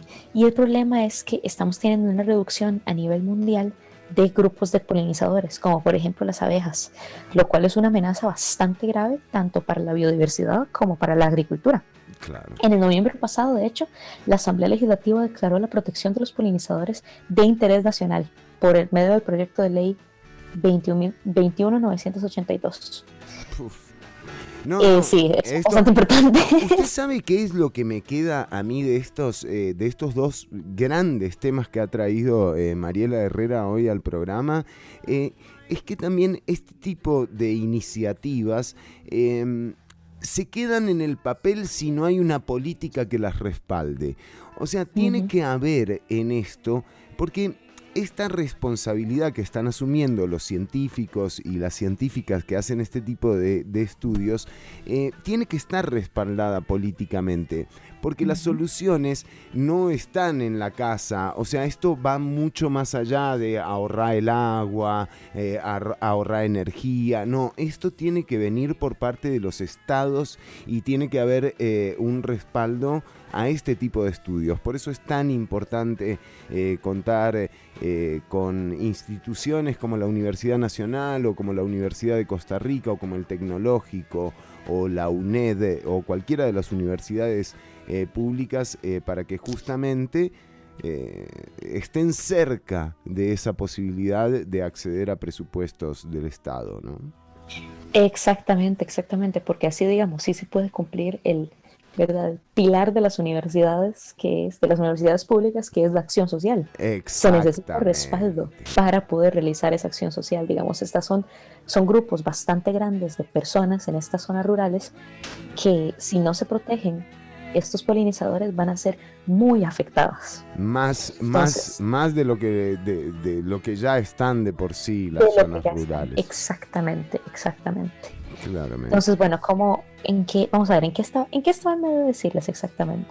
¿Qué estaba diciéndoles anteriormente? Mm, ah, bueno, sí. Bueno, pues estaba hablándoles acerca de eso, acerca de esta reducción de polinizadores y de cómo es vital protegerlo y cómo sí estamos logrando tener ahí cierto, cierto respaldo a nivel legal. Este, de hecho, quería mencionarles un poco acerca de cómo, digamos, esta es una verdad, están recolectando todo este montón de polinizadores, ¿verdad? Pero es súper gracioso porque está pasa, pasa con varios, eh, bueno, ha pasado ya con varios que ni siquiera tienen nombre. O sea, están, o sea, van y recolectan el insecto y se dan cuenta repentinamente que este insecto no estaba registrado aún, que de hecho es relativamente común que suceda con insectos porque hay un montón de hay un montón de insectos que ni siquiera están este clasificados. Claro, Así claro, o sea, claro. esa, es la, esa es la cantidad absurda de insectos que tenemos en Costa Rica y en el mundo en general. Es muy común en el mundo porque, eh, porque hay muchas. Claro. Es- es como un montón de estas moscas y abejas ni siquiera tenían, se están topando que ni siquiera tenían nombre científico antes. Wow, no, no, impresionante, impresionante todo Sí, sí. lo, todo lo que, todo lo desconocido, eh, incluso, Exacto. sí, sí, sí, incluso eh, lo de los alienígenas, Ortuño, que no, no sé, Sí, por eso mismo, eh, no sé por qué, eh, si estudian todo lo desconocido, no quieren estudiar lo que está ahí presente, ¿no? Que son los alienígenas. Ah, bueno. claro. Veo ciertas sonrisas. Bueno, vamos. Escucho, no las veo. Escucha, sí, vamos a activar eh, los eh, videos para cerrar, para despedirnos. eh, ahora sí, ya vamos. Ah, entonces, Llega- usted también me va a dejar lo de los extraterrestres afuera. No, Ortuño, por favor. Es más, eh, denos, denos el hint de, de lo que tenemos que, que saber, por favor. Pero en tan poco tiempo, No, Chirón. Ortuño, Ortuño. Porque está gastando más tiempo Este- quejándose que por qué no hay tiempo.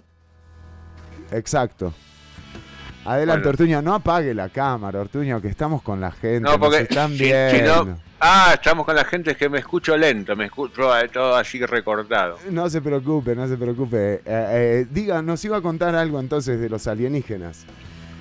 Sí, porque un gran astrónomo, Sí. hasta el momento que dijo alienígena, un astrónomo de primer nivel. ¿no? que se llama Avi Loeb.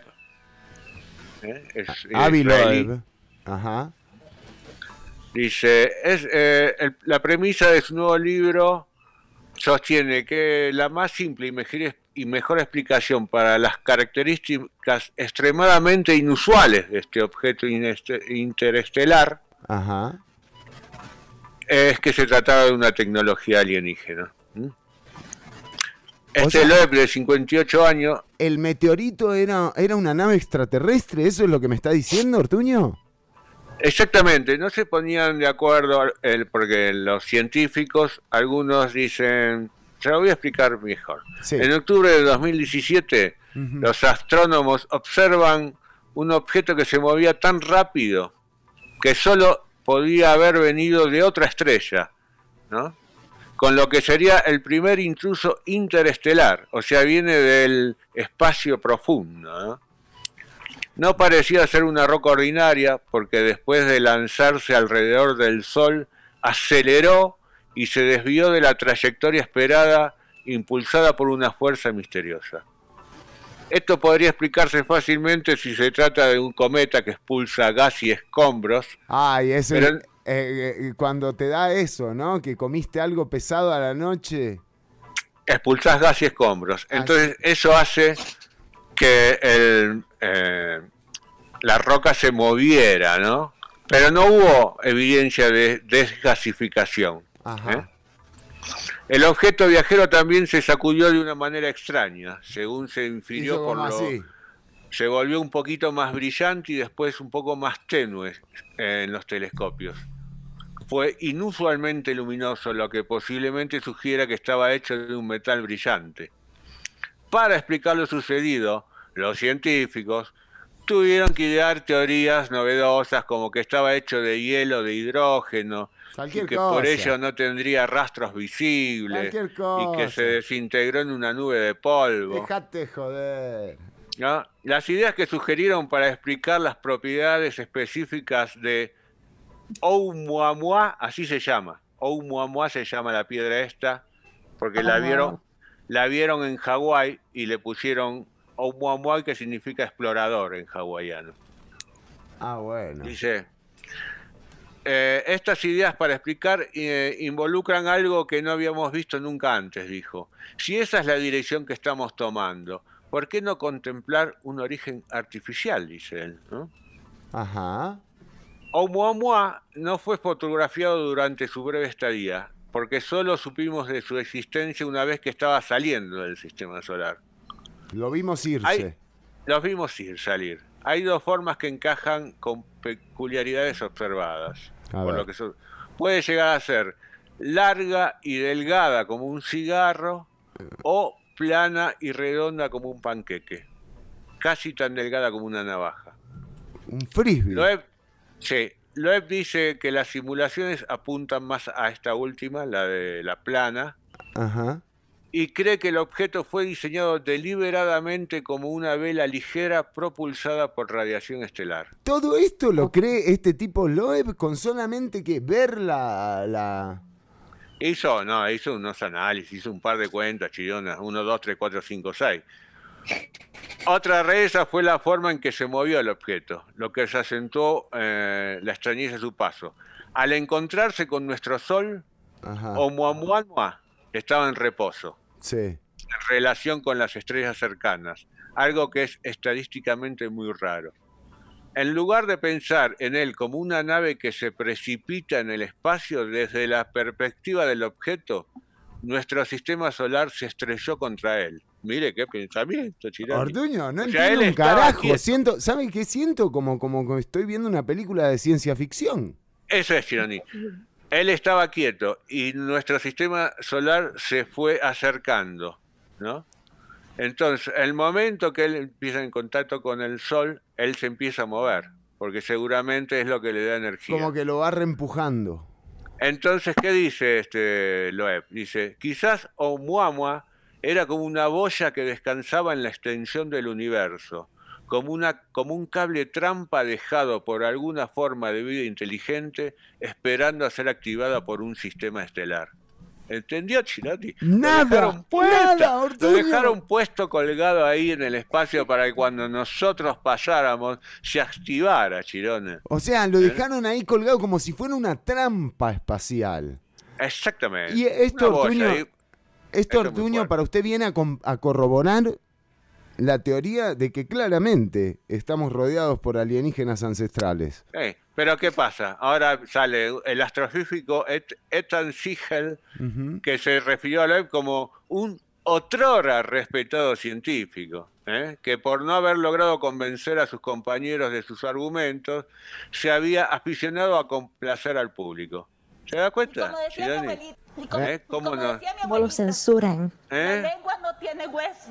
Qué increíble, ¿eh? Muy Entonces, feo. Loeb, ¿qué está haciendo? Está impulsando una nueva rama de la astronomía que se llama la arqueología espacial, para Ah, buscar señales biológicas y tecnológicas de vida extraterrestre que hayan quedado, ¿no? Si encontramos evidencia tecnológica que tardaron un millón de años en desarrollarse, entonces podemos obtener un atajo a estas tecnologías. ¿sí? Fua, bueno, impresionante, Ortuño. Ya nos hemos pasado, mire, el tiempo, porque era un contenido que no podíamos, no podíamos. eh, Podríamos, ¿sí? Porque yo me siento muy identificado, ¿no? Totalmente, totalmente. Y le decimos a la gente que eh, si quiere enterarse de más, eh, nos puede, por supuesto, escuchar lunes, miércoles y viernes en vivo de 10 de la mañana a 12 mediodía. Pero también podés encontrar el podcast del programa en Spotify, Anchor eh, en unabulla.com y en Radio Nova CR Online. Nos vamos despidiendo, Mariela.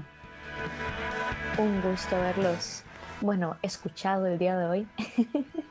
y, y de ahí aquí siempre con la información científica y tecnológica. Y de hecho, o sea, por lo que dice Ortuño, yo voy a tener que investigar esto. Me dejó, me Por dejó favor. Y después me comenta, a ver qué piensa. Claro, claro, claro, por supuesto. Les digo que me encanta que el primer programa no hayan habido ningún tipo de conflictos, que se están llevando bien. Me alegra que este 2021 Ciudad Caníbal es un ejemplo de armonía y convivencia. Así que eh, que siga todo así. Disfrútelo mientras dura. Entre más viejo, más bueno el cabrón. Bueno, gente, Sí, es Chironi, así es, Chironi. Olvidemos con amor. Esa es, ese será nuestro eslogan en todo caso. Ortuño, un placer como siempre. Lo veo el, el lunes a usted acá. No, el lunes me dijeron que no. Viernes me dijeron. ¿Solamente les dieron los viernes? No, los viernes, me dieron los viernes. Y Yo voy a ver si me puedo meter un poco, si usted me da un poco de cabida, Sí. por ahí entro un poquitito para que... Pero por la, según la producción, yo viernes. You do not represent our country. Bueno, ¿Eh? gente. ¿Ves, Chironi? Hasta la próxima. Mariela Herrera, Ortuño y mi persona se despiden. Ah, vamos a. a- acá tengo un eh, mensaje de Riner Camacho que nos dice. eh, ah, muy interesante porque Riner nos manda un, eh, una foto. Eh, sobre uno de los temas también Fernando, a Riner, a Jonathan, a todas y todos los que han estado atentos y atentas de la transmisión. Dice, yo he celebrado el mes de Ramadán, los musulmanes no comen nada, toman poca agua, es un ayuno y abstinencia férreo con los hermanos africanos, muchos son musulmanes, es más, yo tengo el Corán en español, dice eh, Riner Camacho, que nos manda una foto de su Corán y eh, una foto de Ortuño y mía haciendo eh, decirle a mamá que estamos todos bien. Así que un Hay, abrazo. hay- hay- hay un calendario en Corea del Norte que empieza cuando nace Kim Jong-un. Kim- ah, sí, eh, Kim Sí, Jong-un. me olvidé de ese, me, me- me acordé recién. Bueno, muy bien, gente, nos despedimos, les decimos que se pueden quedar eh, escuchando la vuelta a la música. Al mundo en 80 músicas eh, se llama el programa que viene en Radio Nova CR y también te puedes quedar escuchando una bulla radio. Esto fue todo por hoy. Nos encontramos el lunes a las 10 de la mañana. Podcast en Spotify y Anchor. Chau, chau. Chao, chao. Chao, chao. Hasta la próxima.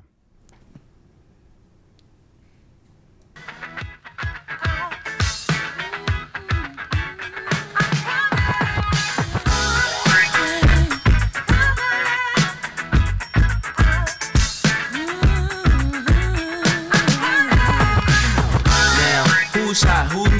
Tell me who rock, who sell out in the stores. You tell me who flop, who cop the blue drop, who jewels got blocks, who mostly doji down to the jewel top. The same old pimp, mace, you know ain't nothing changed but my limp. Can't stop till I see my name on the blimp. Guarantee a million sales.